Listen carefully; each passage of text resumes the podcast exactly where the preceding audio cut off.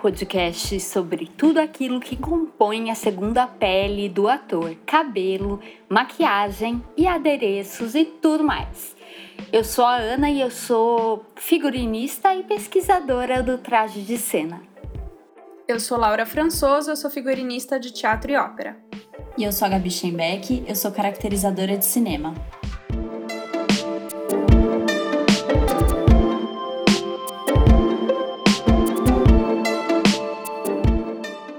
Nosso tema de hoje vai nos levar para uma viagem curtinha, de uma hora e pouco daqui de São Paulo, lá para nossa querida Barão Geraldo, distrito de Campinas. A Laura vai ser a nossa guia turística pelo Lume Teatro, onde ela já trabalhou organizando o acervo e já escreveu bastante sobre as linhas de pesquisa da casa e sua relação com os trajes de cena. Laura, você é nossa entrevistada de hoje, amiga! Pois é, quem diria, ironia do destino. Convidada especial. Tadã!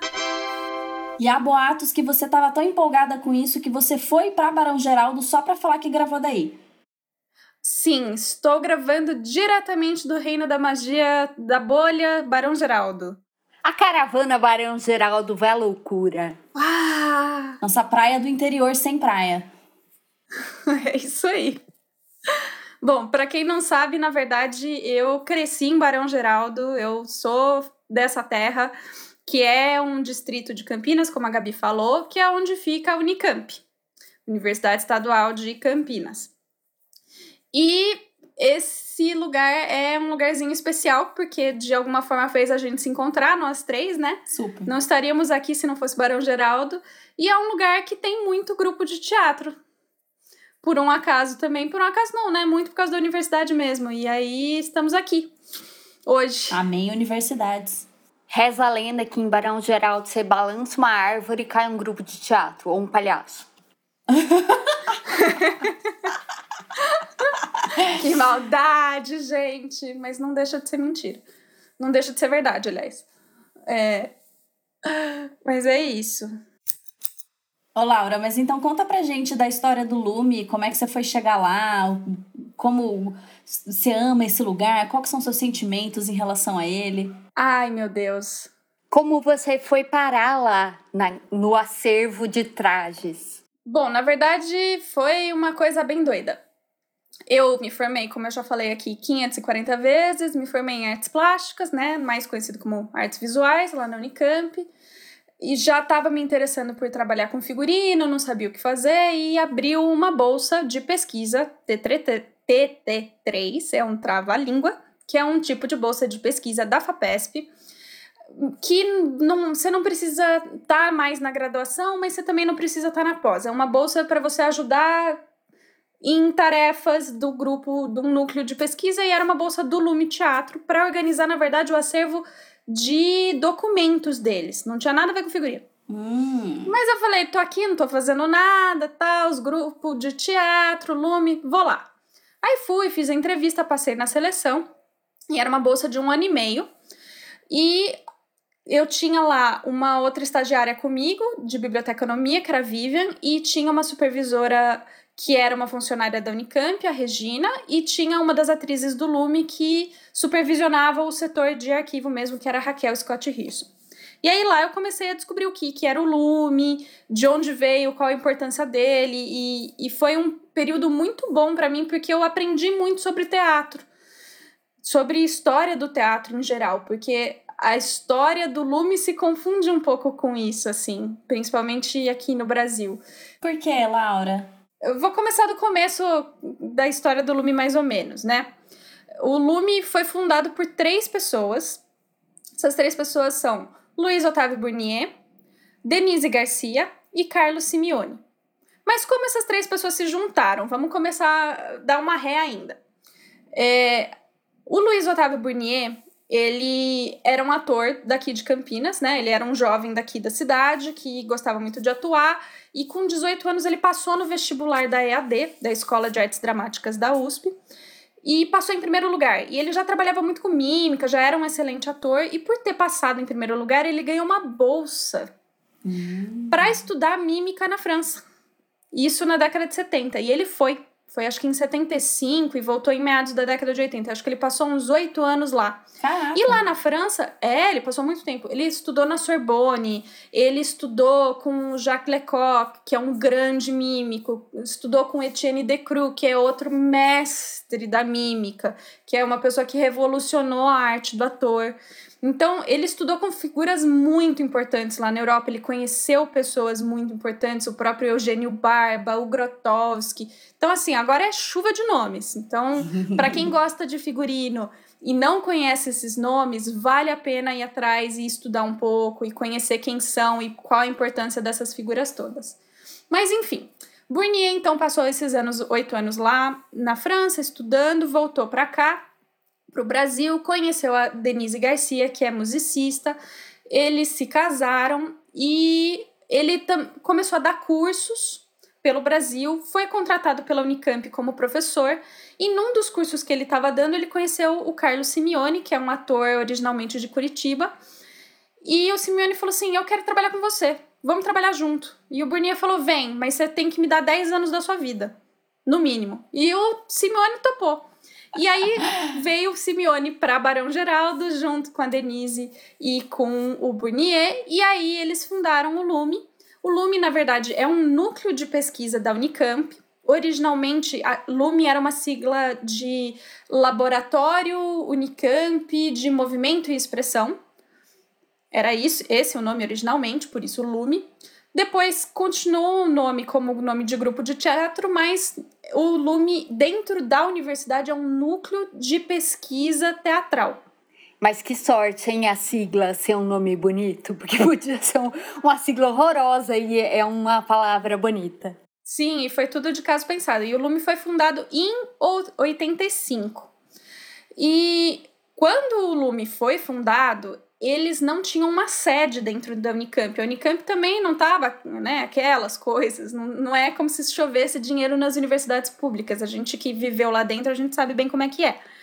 E eles foram batalhando durante nove anos até conseguir ter uma sede, que é a sede até hoje, aqui no distrito de Barão Geraldo, na Vila Santa Isabel, que é um, uma área bem grande, assim, era maior, era um terreno legal, que eles então têm um lugar tanto para fazer essa parte mais acadêmica de pesquisa, quanto eles têm uma salinha que eles podem ensaiar, podem estudar arte do ator, podem dar os cursos.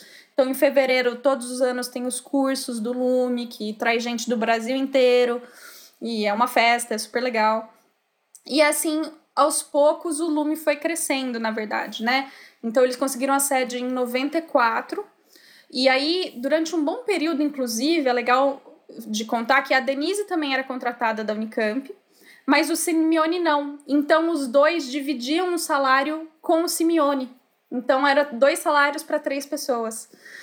E, e aos poucos foram se juntando outras pessoas, né? Então, por exemplo, atualmente o Lume tem sete integrantes. Uh, o que eu não contei até agora, na verdade, vai ser um pouco confusa essa minha narrativa, gente. Eu peço perdão, porque é muita informação. Então eu falei que o Lume ganhou a sede depois de nove anos, isso foi em 94. Em 95, inesperadamente, o Luiz Otávio Burnier faleceu assim, de uma doença fulminante de uma hora para outra. Ninguém estava esperando, foi muito chocante. Ele era muito novo, acho que ele tinha, sei lá, 35, 36 anos de idade. Nossa, muito novo. Muito novo. E ele orientava é, trabalhos de conclusão de curso dos alunos de artes cênicas, por exemplo. E um dos trabalhos que ele orientou era de uma turma que eles fizeram um espetáculo que chamava Tal Qual Apanhei Mão do Pé. E essa turma, dessa turma saíram quatro integrantes do Lume, que é a Raquel Scott Hirson, o Gesser de Souza, Ana Cristina Cola e Renato Ferracini. Então, esses quatro eram alunos de graduação da Unicamp e depois que eles ter, terminaram, quando eles estavam no fim do curso, eles tiveram esse contato com o Burnier por causa da, da peça de conclusão de curso e acabaram se tornando aos poucos integrantes. Mas daquele jeito, né? Com bolsa de mestrado, com bolsa de doutorado, com bolsa daquilo, até eles conseguirem se tornar assim, pesquisadores efetivos do núcleo. Então, é um processo super longo. Eu fui parar então lá no Lume, na época, putz, já tinha mais de 20 anos o núcleo. E eu fiquei um ano e meio lá, olhando a documentação deles. Então, a gente organizava tudo que tinha de documento em papel, tudo que tinha de documento de foto, de vídeo. Assim, é, imagina quase 30 anos de história em documentos. Era isso que a gente tinha que lidar, uma montanha de coisas. Mas estava assim, um, um trabalho que ninguém tinha feito ainda, não tinha muita coisa organizada já tinha tido muitas tentativas de organizar, já tinha tido outros bolsistas antes, mas é um volume muito grande de coisas. Tá. Porque, né, tudo que é clipping, tudo que é, assim, e o Lume, eles têm esse processo de pesquisa que é muito intenso. Então, por exemplo, é, eles ganharam, em determinado momento da história deles, um, uma bolsa da FAPESP para fazer um projeto de pesquisa em que eles iam para o Amazonas, para o interior do Brasil, coletar material. E o que, que era esse material que eles estavam coletando? Histórias das pessoas mais velhas do interior do Brasil. É aí que nasce o café com queijo?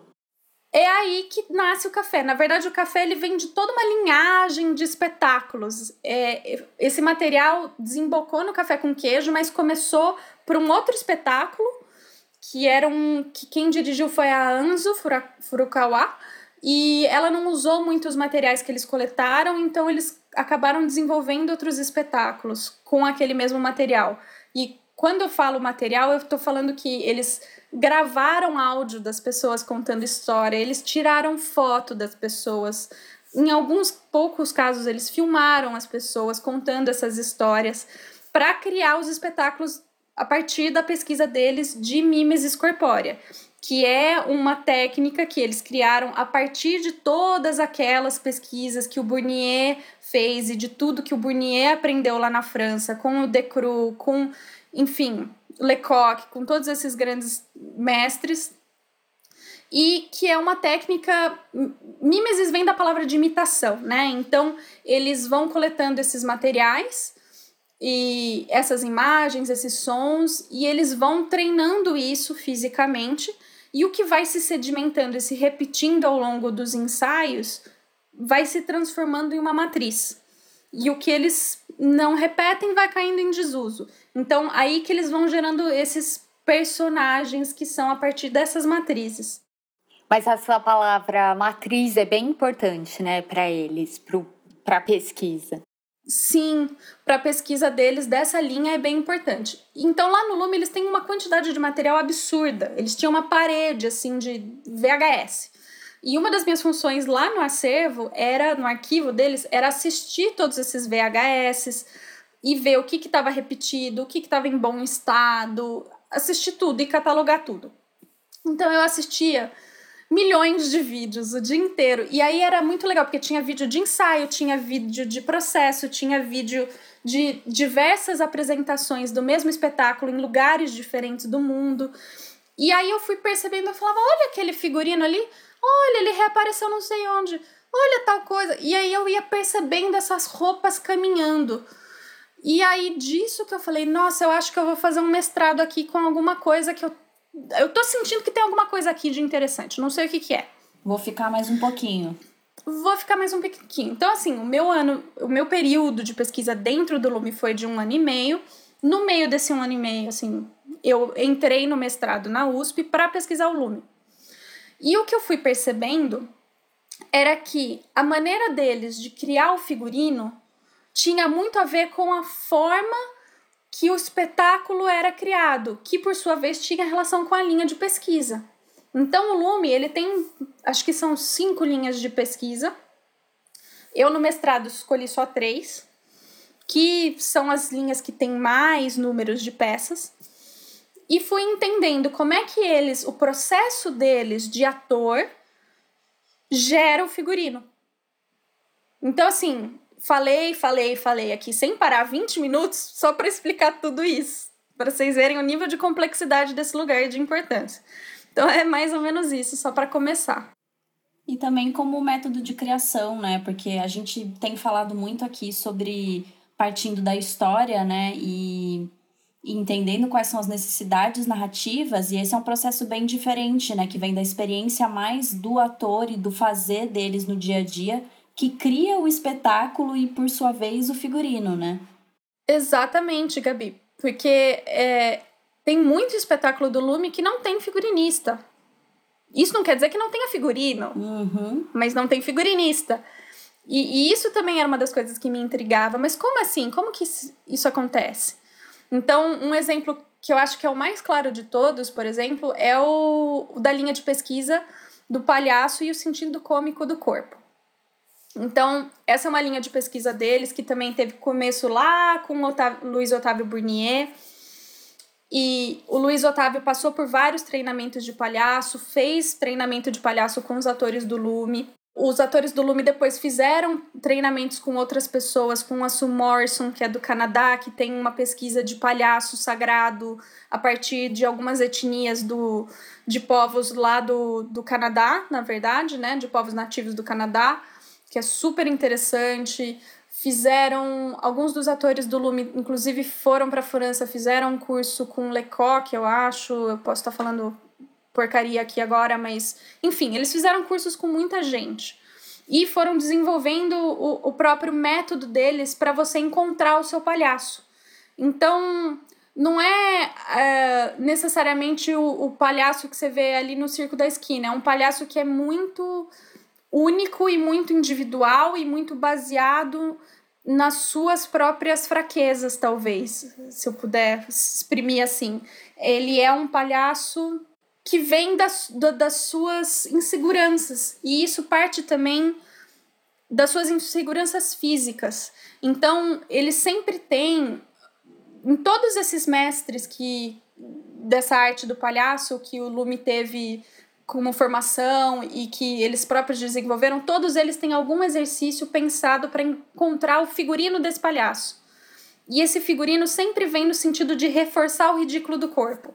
Então, se a pessoa é alta e magrela, o figurino do palhaço dessa pessoa vai reforçar o quão alta e magrela ela é. Se ela é baixinha e pançuda, vai reforçar essas características, sabe? Então, assim, é muito bonito esse trabalho deles e é muito pessoal. Então, não costuma ter um figurinista.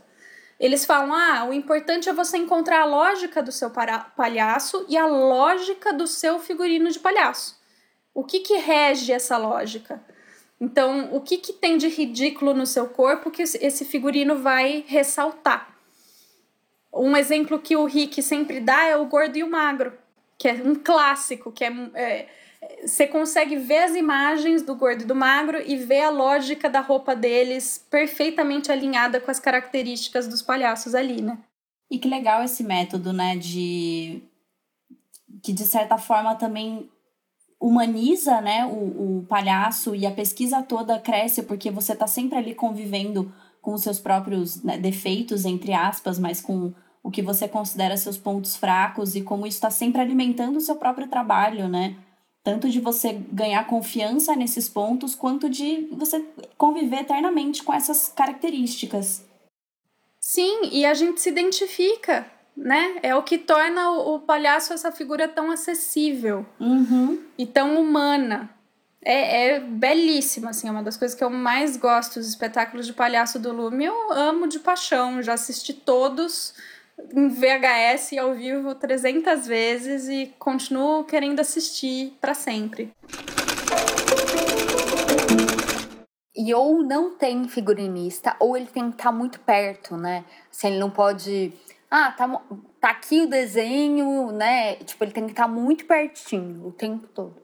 Muito pertinho. Muito pertinho mesmo, assim. Eu acho que é uma troca muito horizontal e muito íntima mesmo, sabe?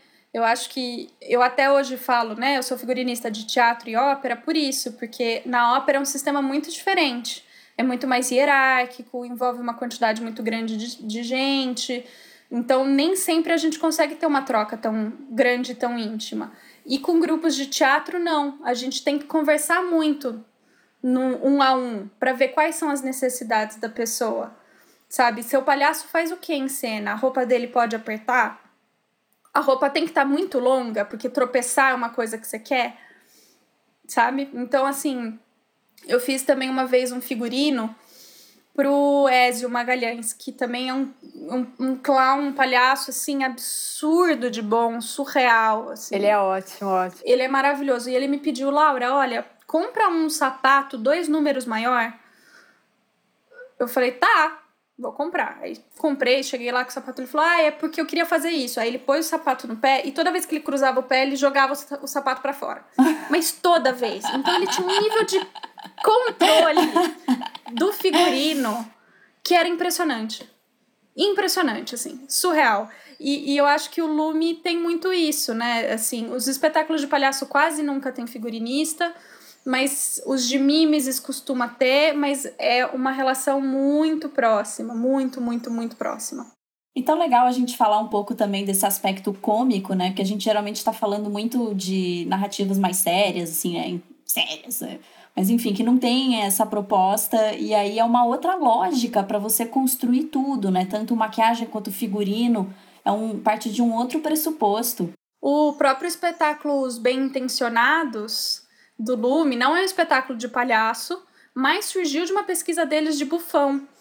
Então, o, o figurino tinha que ser um pouco mais excêntrico, assim, tinha que ser um pouco mais cafona e mais ridículo. Então, eu acho que o book, que é o Warner Hayes, o book que fez o figurino desse espetáculo, fez um trabalho excelente também, assim. A Raquel Scott Risson com uns mini shortinhos e uma boininha. Eu vibro toda vez que eu vejo ela nesse figurino. Eu acho maravilhoso. Tem até uma cena, eu acho que é a Ana Cristina que fala, que ela cita o book, né? E ela vai falando, ah, porque quando ele vê uma coisa que brilha, uma pulseira, um negócio que faz barulho, ele já compra pra mim. Então, isso tá na dramaturgia também, assim. Né? Esse processo do figurino. Eu achei muito legal quando eu vi. Sim, e assim, o que eu acho que é muito muito incrível do Lume é que eles têm uma relação tão intensa com a cena que o último espetáculo que eles lançaram, que é o Kintsuki Sem Memórias, de novo, você vai ler a ficha técnica, não tem nome de figurinista ali. Porque eles usam roupas deles próprios, porque eles estão em cena falando da história deles real e misturando com histórias que eles coletaram de pessoas com Alzheimer, porque é todo um espetáculo sobre memória, é belíssimo esse espetáculo também. E é isso, não, assim, não que não tenham figurino e não que o que eles não usam, a, o que eles usam em cena não se torna figurino, mas parte de um outro lugar, transcende um pouco né, essa transcende. necessidade técnica de nomear alguém para falar que foi ela que fez aquilo, né? Sim, e assim, o que eu acho que é, é, é brilhante no Kintsuki, que também acontece muito no Café com Queijo que a Ana falou, é que eles entram e saem dessas matrizes, desses personagens, com, com um poder e com uma segurança e com, e, e com uma qualidade que você consegue transcender o que eles estão usando. Então, por exemplo, no Café com Queijo, são quatro atores, né? O Jesser, a Raquel, o Renato e a Cris. São só eles quatro. E é um espetáculo, como a gente estava falando, que surgiu a partir do contato com, esses, com essas populações ribeirinhas do interior do Brasil e tudo mais. E todos eles fazem vários personagens diferentes. É uma colcha de retalhos essa história. Então são várias pequenas cenas de pequenos personagens. E quando você entra, né, o espaço cênico é um cubo que todas as quatro paredes são forradas com uma colcha de retalhos colorida. E aí, porque é muito colorido o cenário, eles queriam que as roupas fossem mais neutras. Então, eles escolheram fazer figurinos do zero, com, se não me engano, Fernando Greco, que era um figurinista que já faleceu. E eram então roupas em tons mais beges, mais clarinhos, amarelinhos. E eles fizeram a partir de fotos dessas pessoas.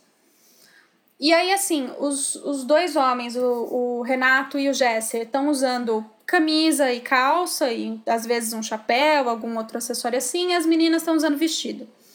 E eles passam por vários personagens. Então, tem momentos que o Jesser faz uma senhora em cena. E não importa que ele tá de calça e camisa, você vê uma senhora. Então, eu acho que isso que é muito legal do, do figurino deles, pelo menos nesse caso do café com queijo, eu acho que funcionou super bem, que é do figurino ser esse parceiro, né? Que o Eugênio Barba fala de um conceito que eu gosto muito, que é do figurino como living partner, como parceiro vivo. E, e o que, que isso quer dizer? Que o figurino, ele tá lá para anular o que precisa ser anulado do ator, para dar uma neutralizada em características físicas do ator, para que ele possa, que o ator tenha liberdade de tomar qualquer forma e que você acredite na burla que tá ali em cena. É, o figurino trabalha junto com o ator, né? É, isso eu acho muito legal quando o ator topa e não é isso, então vamos junto, né? Muito, é muito legal. É, e eu acho que assim, o figurino é importante porque ele traz muitos signos, né? Então, assim, não tô dizendo que dá para usar qualquer roupa. Mas se a escolha é bem feita e se o ator tem o domínio do que ele tá fazendo, você acredita em qualquer coisa. Laura, eu queria fazer uma pergunta. Quando eu li Living Partner e agora ouvindo você explicar, tem aquele outro termo que é o objeto externo. É, ele tem alguma coisa a ver? Assim, então é um. Né, o traje, o figurino é um objeto à parte, mas que joga junto. É, eu, ele é um, uma ferramenta, né, pro, pro trabalho do ator. Porque, assim, é muito contraditória, no fundo. A relação do ator com o figurino é muito forte e é muito cheia de camadas. Então, eu tô lembrando aqui, quando eu fui entrevistar o Simeone para o meu mestrado, ele me contou duas histórias uh, sobre a relação com o figurino. Uma, ele falou que ele estava conversando um dia com a Iben Nagel Rasmussen, posso estar falando o nome errado, porque ela é uh, dinamarquesa, que é uma grande atriz do grupo Ponte dos Ventos, Vinda Nesbroto, lá da Dinamarca, e ela tava, enfim, eles estavam conversando sobre criar personagem e tal, e ele falou: oh, "Mas por onde você começa? Como que você faz? Que técnica que você usa? Você faz algum exercício?" Tal. Ela fala: "Eu começo pela roupa." Maravilhoso maravilhoso, entendeu? Maravilhoso. Pra gente que é figurinista, então a gente chora lágrimas de sangue aqui, lágrimas de ouro, de alegria, de tudo. E a outra história que ele me contou foi sobre um espetáculo do Luiz Otávio Burnier que ele fazia, que era baseado num conto do João Juan Alberto Rufo, um nome assim, também devo estar falando errado, que é um conto chamado Macário sobre um menino de rua. E o Luiz Otávio fazia a mimesis, fazia a mímica desse menino de rua. E ele se vestia em trapos originalmente. Então ele se vestia como um menino de rua, tal. E era um espetáculo lindo. E aí um dia o eu não sei quem foi, eu acho que foi o eu acho que foi o Eugênio Barba ou se foi o Grotowski, agora eu não vou lembrar, tá escrito lá na minha dissertação, preciso rever isso. Mas enfim, depois a gente põe nas nossas redes sociais a citação certinha. Mas tá escrito lá. Quem tá quiser escrito. saber antes da, do, da gente escrever, é só ler a tese da Laura. É, então, tá lá na dissertação. Aí, é, esse, essa pessoa virou pro Burnet e falou assim: Olha, eu acho que tá super legal a peça e tal, mas eu acho que você tem que trocar o figurino. Você tem que fazer com smoking. Você tem que fazer essa, essa mesma coisa. Você faz tudo igualzinho, só troca a roupa, põe um smoking. E no momento que ele passou a encenar exatamente a mesma coisa com o smoking, todos os gestos de inocência viraram uma coisa muito mais de maldade, malandragem. Então, assim, mudou completamente o significado da ação da cena a partir da troca do figurino, porque trocou uma série de signos ali, né? Então, é, é isso. O, o figurino, ele é esse, esse objeto externo ao corpo do ator, mas que mas que modifica o corpo do ator. Né? Eu acho que isso que que é esse potencial muito forte e muito mágico do figurino. É muito, ele pode construir, ele pode destruir o figurino. Se o ator não souber o que ele está fazendo, porque quando o ator sabe o que está fazendo, é isso. Ele, ele se resolve. É, senão é uma roupa inanimada, né? E é outra. Não é, não é. O figurino só existe porque existe o corpo do ator. O figurino por si só não existe. Né? Eu gosto de falar isso. Ele só é. Ele tá lá para servir. E, e, a nossa profissão tem disso, né? A gente tá lá para servir ao outro. Exato. Eu gostei muito da daquele trechinho, como eu tava te ajudando, né, a fazer a, a tradução do resumo do seu artigo. É, eu achei muito maravilhosa a palavra quando ele está falando né, da ideia do figurino como living partner, que auxilia os atores na dilatação e transformação do próprio corpo. Essa palavra dilatação eu achei assim especial, achei ela bem Sim. boa para descrever o, o que, que é essa relação, né? Sim. Aumenta. E isso da dilatação está muito nas pesquisas do Lume, nos exercícios que eles fazem, nas técnicas que eles desenvolveram, né? Então, assim, de novo, isso tudo sou eu, Laura, falando do meu lugar de figurinista e de artista plástica. Eu sou atriz? Não sou atriz. Eu fiz os cursos do Lume? Não fiz os cursos do Lume. Mas de tudo que eu acompanhei, eu, eu assisti os cursos deles quando eu era bolsista e estava lá, eu li as coisas que o Ferracini escreveu no mestrado e no doutorado dele, e eles falam muito disso da dilatação, então eles falam muito desses processos de de exercícios que eles vão fazendo, tem alguns que você tem que chegar a um ponto de exaustão física para chegar nessa dilatação, para chegar num estado mental em que você não tem mais certas barreiras psíquicas, você não tem tantas travas, né? Então essa dilatação é muito importante mesmo, assim, eu acho que o que eu vi do Lume, eu falo, puxa vida, o negócio funciona. Eu acho que é um termo que conversa muito com aquilo que você falou de o figurino é uma roupa que só é figurino quando ela é preenchida pelo corpo do ator. Então, dilatação e preenchimento não são as mesmas coisas, mas tem a ver com esse. É um estofamento, né? Você põe o figurino, só é figurino quando você põe alguém lá dentro, né? Ele é, e nisso a gente tem que retomar aquela expressão que o Fausto gosta de usar: traje de cena.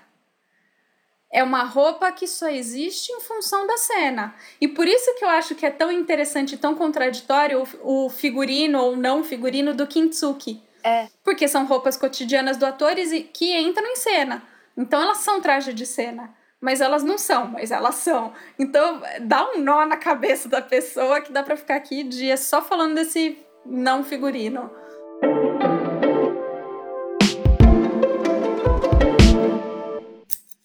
Laura, eu queria fazer uma pergunta aí, já que falou perto, falou dos cursos. Você estava lá em pelo menos um fevereiro, certo? É, em algum, eu sei que são vários, que são mais de um, mas em alguns cursos ah, o pessoal que está fazendo pode mexer no acervo? Sim, sim.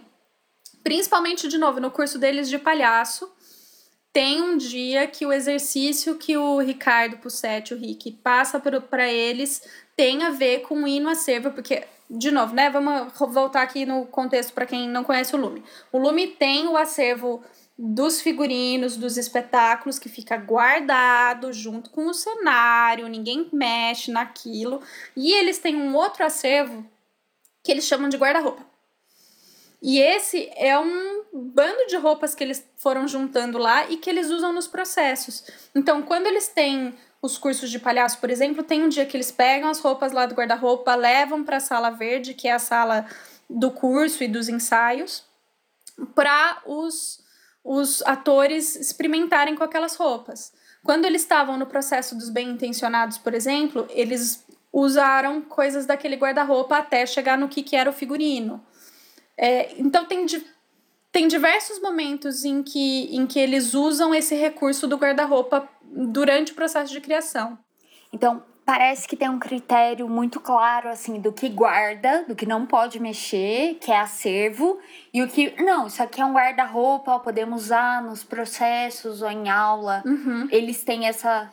Tem essa divisão, tem o que é para experimentação e o que é da cena, que já está consolidado né? E eu acho que é muito legal também, por exemplo, é, a, a, terceira linha de pesquisa que eu escolhi, né? Então eu estudei a mimesis, eu estudei o do palhaço e a última que eu escolhi para estudar no mestrado foi a linha sobre é, teatralização de espaços não convencionais.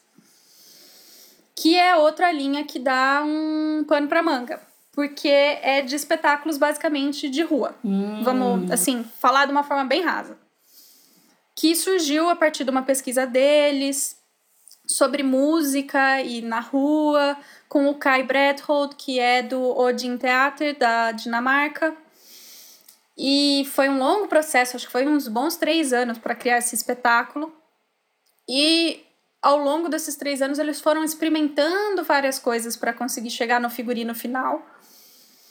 E também a partir disso, desse da parada de rua e da relação deles com, com o Odin Theater, lá eles fazem muito o trueque, que é uma espécie de um cortejo na cidade, em que as pessoas da cidade podem fazer pequenas participações de números musicais e o grupo que propõe também vai passando pela cidade fazendo números musicais e de dança e de cena, enfim, é, é um pequeno carnaval, um pequeno cortejo de rua. Que legal. E aí o Odin faz isso, né, o grupo lá, e o Lume faz isso aqui também.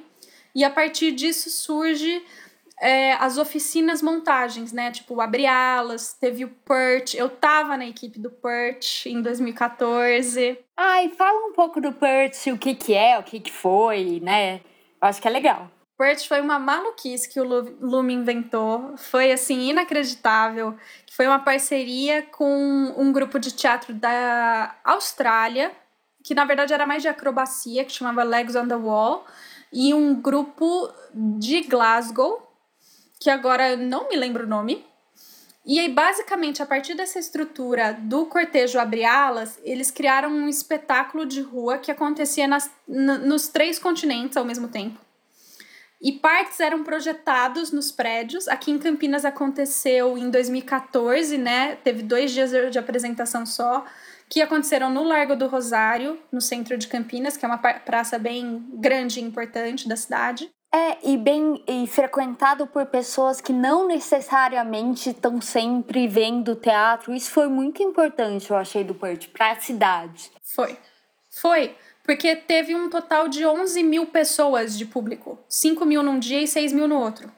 Uau! O que é insano, é insano. E aí, basicamente, foi um. Teve um chamamento, então é, atores, pessoas que quis, queriam participar vieram para Campinas elas foram divididas em alas temáticas que tinham suas ações e as alas ajudavam a contar essa narrativa que era um pouco sobre essa urbanização muito muito voraz que acontece nas cidades e, e de não olhar para o próximo, enfim, tinha todo um, um background assim. E quem fez os figurinos foi a Sandra Pestana, que é uma maravilhosa amiga minha, eu amo ela de paixão, não tem como negar.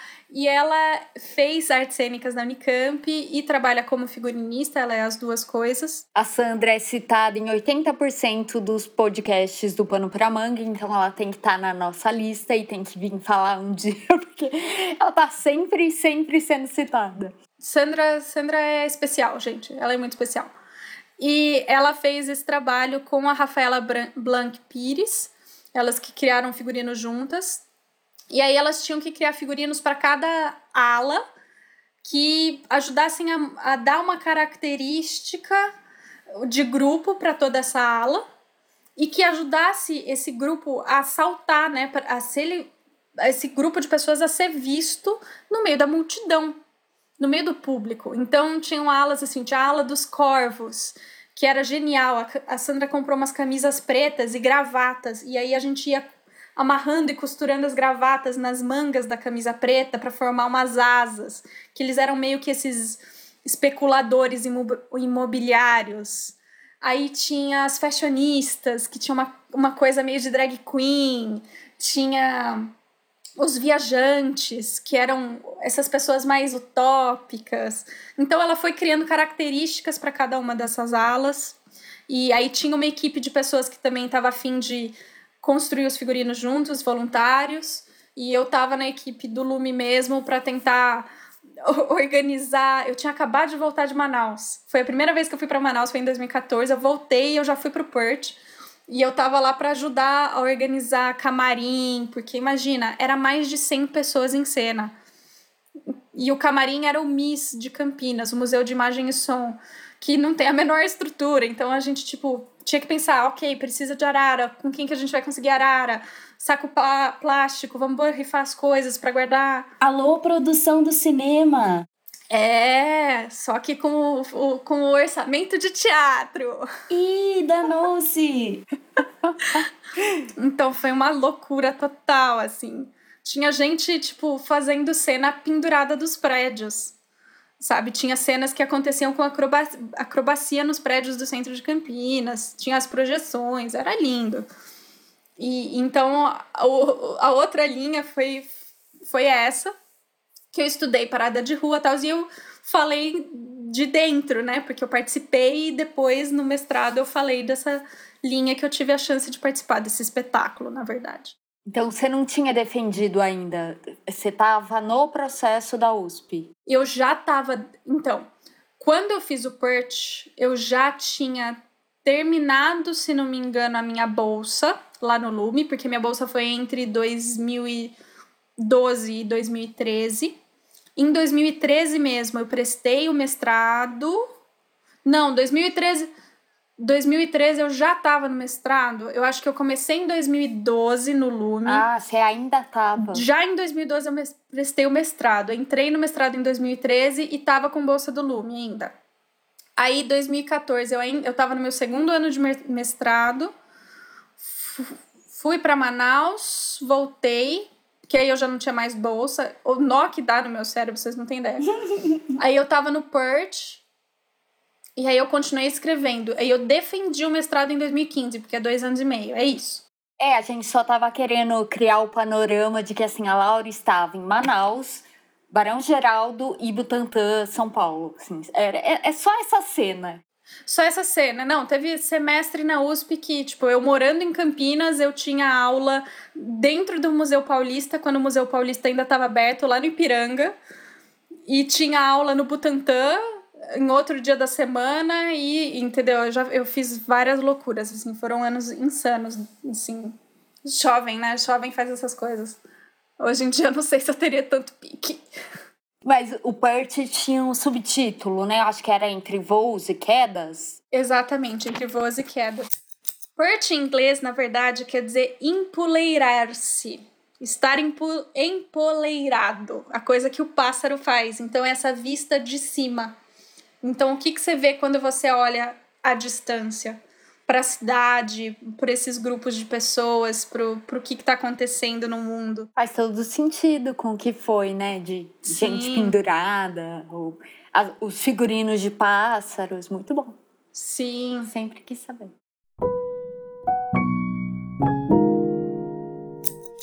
Laura, eu queria te perguntar também para para você explicar, né, para quem não, nunca foi, não conhece o espaço e tudo mais, como que é geralmente, tirando essa linha específica que é fora, né, que é na rua e tudo mais, onde que geralmente acontecem as peças? Como que é esse espaço? É um teatro convencional? É uma sala que aí eles fazem, montam como precisa? Como que é?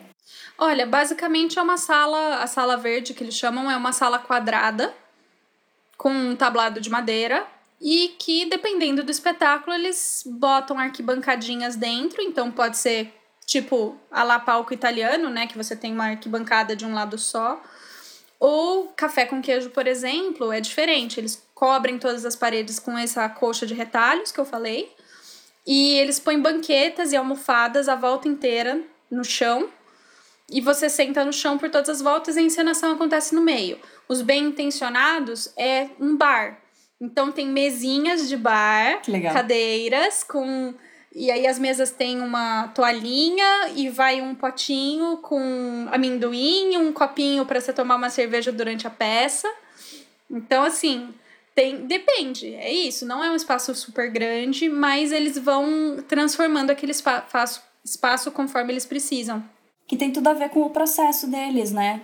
tem a ver com o processo deles, com, com as pesquisas, com o que eles querem naquele momento, para onde eles querem levar. Então, eu já vi, por exemplo, Cravo, Lira e Rosa, que é um espetáculo de palhaço do Rick e do Cime, que eu já assisti 500 vezes lá nos VHS, e aí, por exemplo, teve uma vez eu acho que foi num teatro da Inglaterra. Então era um teatro normal, palco lá na frente, um monte de cadeirinha aqui e tal.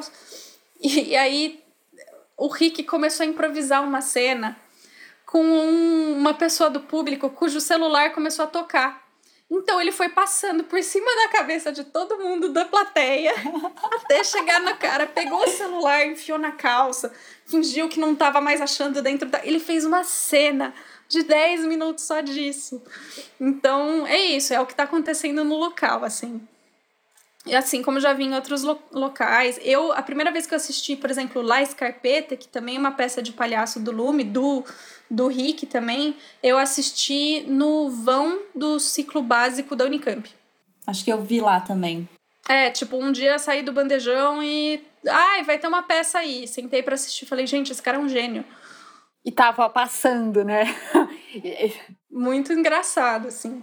E, e é isso, assim, eles têm peças muito cômicas, eles têm peças que você se acaba de chorar. E tem peças que são lindas. Eles, ai, tem um que eu amo que eles não ensinam faz muito tempo, que chama Você. Não, não é você. Qual que é o nome do espetáculo? Um Dia. É o espetáculo Um Dia, que é da Raquel, da Cris e da Naomi. E elas fizeram uma investigação sobre moradoras de rua e, enfim, super pesado, super difícil esse espetáculo. E tem uma peça desse figurino que é a coisa mais linda do planeta. Eu me emociono só de lembrar, que é um véu de noiva feito de embalagens de bombom sonho de valsa e foi fabricado para elas por uma moradora de rua. Então é a coisa mais bonita e significativa quando aparece em cena. Sim, ela já vem carregada de, de toda essa construção, né? Sim, e é a coisa mais linda. E esse figurino é tem peças. Tem uma saia, por exemplo, que é de jornal, sabe? É muito lindo. É um espetáculo que elas pouco encenam. Assim, nem sei se elas continuam encenando, se já, já saiu do repertório, mas puxa vida, assim, é lindo demais. É lindo demais. Senti que rolou um pedido, hein, Lume Teatro? Senti que rolou um pedido. Lume, Ai, meu Deus. Não, eles vão me matar. Não vou pedir isso, não. Lume, faz qualquer coisa que vocês quiserem. Eu amo vocês. não, mas assim, eu, eu puxo o saco, mas é, eu aprendi demais estando lá é, sobre a encenação, sobre história do teatro.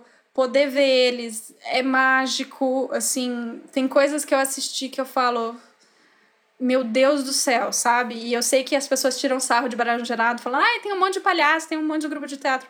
Mas tem coisas, entende? O Lume é um deles. E, e porque o Lume se estabeleceu em Barão Geraldo, outros grupos foram se estabelecendo também. Mas, sabe, o próprio Ézio Magalhães, a Tiche, o Matula, Rosa dos Ventos, sabe? Eu já vi cada coisa nessa vida de eu sair em em prantos como um bebê que me transformou, que me, sabe, ali eu entendi que o teatro tem um, uma coisa sagrada, sabe? E aqui eu vou fazer um contorno completamente piegas, que é, é lá no Braz, é, perto perto da onde da eu esqueci o nome da praça, mas enfim, lá no Braz tem uma loja de roupa de cama e banho que eu entrei uma vez nessa loja porque eu olhei por fora e falei, gente, isso daqui era um teatro. E aí eu entrei dentro e tem a estruturazinha do foyer, ou era um cinema, mas como eu vi que tinha uma lira em cima, eu falei, isso já foi um teatro, pode ter sido um cinema e voltou a ser teatro e voltou a ser cinema. E eu entro dentro, eu já entrei mais de uma vez, eu entro dentro e eu fico olhando a boca de cena, né, toda a estrutura em arco, e, e eu falo, gente, para mim tem uma energia mágica esse lugar eu sou super não das energias mágicas, mas para mim teatro tem uma coisa muito sagrada mesmo e é muito emocionante. Então o prédio não, não é mais um teatro, mas me emociona esse tipo de lugar. Porque é isso, quando você vê essas pessoas em cena, você não consegue. Eu fui assistir Kintsuki com o Fernando, que é o nosso eh, querido editor de som, meu marido companheiro. A gente saiu da peça transtornados, assim. Foi a coisa mais emocionante. É lindo, é lindo. é a coisa mais bonita. Então, eu sou muito suspeita para falar de Lume, eu sou muito suspeita para falar de teatro, de Barão Geraldo. Me crucifiquem, internet, esse momento é meu. e teve uma outra coisa legal que você falou também, Laura, quando a gente estava né, em off conversando antes de, de gravar esse episódio, que é como né, cidades menores têm menos teatros e, e acabam recebendo menos peças, existe uma peneira mais fina aí. Então vocês têm acesso a peças melhores, assim, a garantia de você ir ver um teatro e dela ser muito boa é maior. Então, pessoas que estão no interior, inclusive perto do Lume, aproveitem essa oportunidade e frequentem mais, assim, eles têm muita atividade fora os espetáculos, tem esse monte de curso em fevereiro e tem mais uma série de ações que eles fazem que tá tudo bonitinho lá, o site é uma gracinha também. E, e acessem isso. Sim, e tem editais de circulação de PROAC para isso, para levar grupos para o interior, né? É, mesmo eu trabalho muito com um grupo de teatro, de circo e de teatro lá de Botucatu, Ciabeira Serra. Cada coisa mais linda que eles fazem, gente. Tem muita coisa boa sendo produzida fora do Rio e de São Paulo. Eu lembro que uma vez foi no espaço do Lume, né? Veio um grupo de crianças, né? Até 10, 12 anos, é, e a, apresentou uma peça.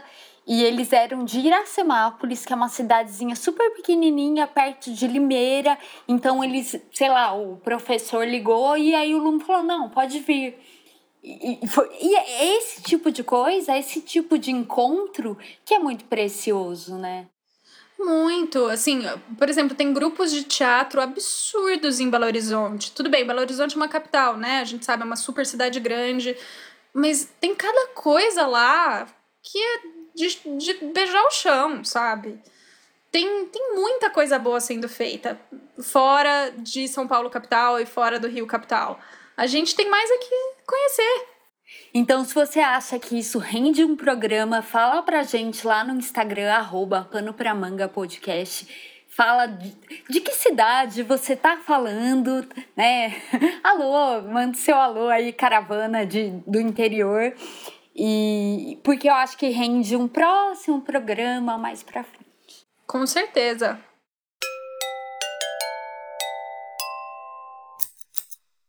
Laura, você quer contar pra gente o seu espetáculo favorito? Ai, gente, favorito é muito difícil. Eu não consigo escolher. Pode ser assim, você pode gostar de todos, mas um que te toca, brilha seu olho. Ai, meu Deus. Ou que seja o traje favorito, de repente, pra gente ficar específica. Ajudou a amiguinha agora, hein? Tá bom, vai, vamos, vamos comprar essa. Olha, de traje, putz, vamos, vamos pensar aqui, assim, um que eu gosto muito de dos de clown, vou começar assim. Dos de clown eu gosto muito do Não Lugar de Agatha Chanik, que é da Naomi Silman. Boa. Que eu não sei, tem alguma coisa que eu me identifico demais com ela, como palhaça. E é, é magnífico, assim. Eu choro de rir toda vez. Toda vez. É muito bom. É, eu acho que, assim, um dia, que é esse que eu falei, por causa do, do véu de noiva eu nunca vi ao vivo. Eu só vi por vídeo 200 vezes, mas me emociona. O, o Kintsuki me destruiu, me apaixonei demais. É isso, é muito difícil, gente. Eu tava lá dentro, eu tava lá dentro, entendeu? Eu não consigo, eu não consigo. Mesmo assim. Café com queijo, gente. As pessoas formam fila de horas para assistir quando tem. E ele já tem muitos anos, né? E mesmo assim, teve um dia que eu quase fui até Itaquera, até o Sesc Itaquera, só pra ver, eu nunca vi. Não, e assim, eles fizeram. Quando, eles, quando o Lume completou 30 anos, faz alguns anos, foi em 2015, se não me engano, é, eles fizeram uma celebração 30 anos em 30 horas. Eles viraram. Uau! Então, assim, eles apresentaram um monte de coisa, eles chamaram outros artistas, me chamaram, eu fiz um mural de lambi-lambi para eles, do lado da sala verde, numa das paredes externas. Eu fui pegando fotos deles, já que eu trabalhei no arquivo, e fui tratando e transformei num lambi-lambi, assim, meio Sgt. Peppers. Ah, que demais. Muito divertido. Então, assim, vira e mexe, eles apresentam e, e vale demais a pena. Vale demais. Eu acho que meus, meus tops. É que eu não sei, eu sou muito suspeita. Eu acho que Parada de Rua também é fantástico. Eu, eu acompanhei eles num Parada de Rua que eles fizeram dentro do Conjunto Nacional, que acabava na livraria. Como é que chama? Cultura? Na Livraria Cultura. Isso, na Livraria Cultura. Gente, é, é um bando de doidos. É um bando de doidos. É a coisa mais divertida. Ver o que vai acontecendo e a capacidade deles de improvisação. Então, eu não sei, eu tenho muito carinho por muitos espetáculos. Gabi, eu não consigo te responder. A verdade é essa. Então tá, Seguimores, vocês estão ferrados, vocês vão ter que ver a obra completa do Lume, mas pelo visto vai valer a pena, então tá tudo certo. Vai. Vai sim.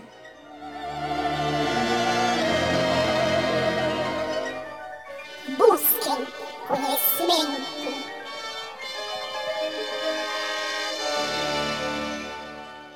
Então, assim, o ET Bilu de hoje basicamente é isso. Assista tudo e qualquer coisa do Lume. e leiam também a, a pesquisa de mestrado, quando é mestrado fala dissertação, né?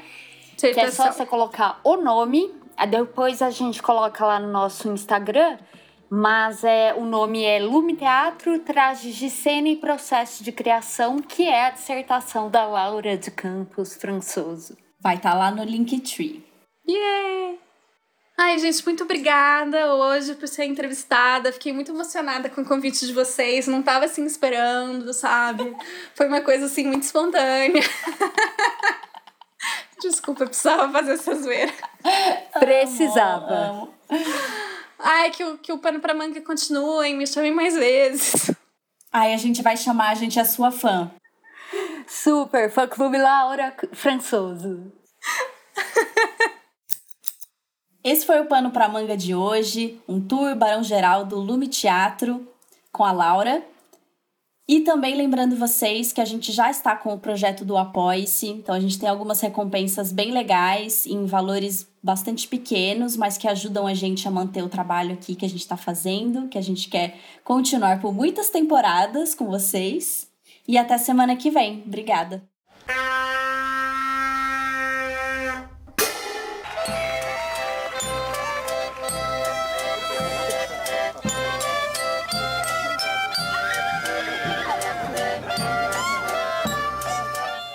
Programa tem pesquisa e apresentação da Gabi, da Laura e eu, Ana.